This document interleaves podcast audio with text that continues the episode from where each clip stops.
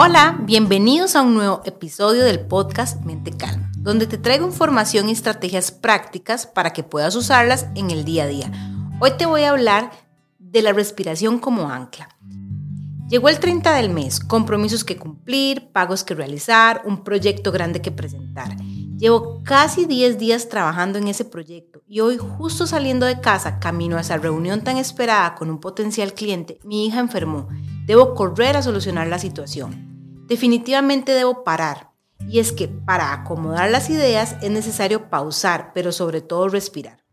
Algo que se hace en automático les cuento que es un recurso de mis top 3, esos de los que siempre serán útiles y lo mejor no debes irte a la montaña para poder ejecutarlo. Cuando somos conscientes de la respiración, volvemos al momento presente.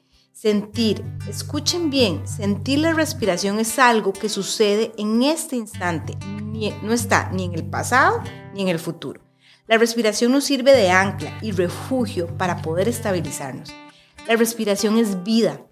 Puedes estar algunos días sin comer, algunas horas sin tomar agua, pero en definitiva pocos minutos sin respirar. Respiración es igual a ancla para pausarnos. Cuando decimos ancla, ¿vos en qué pensás? Un ancla quiere decir algo que atiendes y que te mantiene en el aquí y ahora.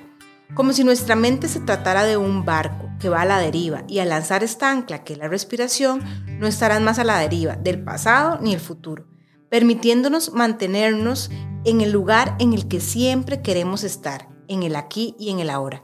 ¿Y vos cuántas veces al día pausás para respirar conscientemente? Recuerda que puedes encontrarme en Facebook e Instagram en el perfil Mente Calma CR para que estemos en contacto y me contés cuáles estrategias usas vos en tu día a día. Los espero en nuestro próximo episodio. Chao.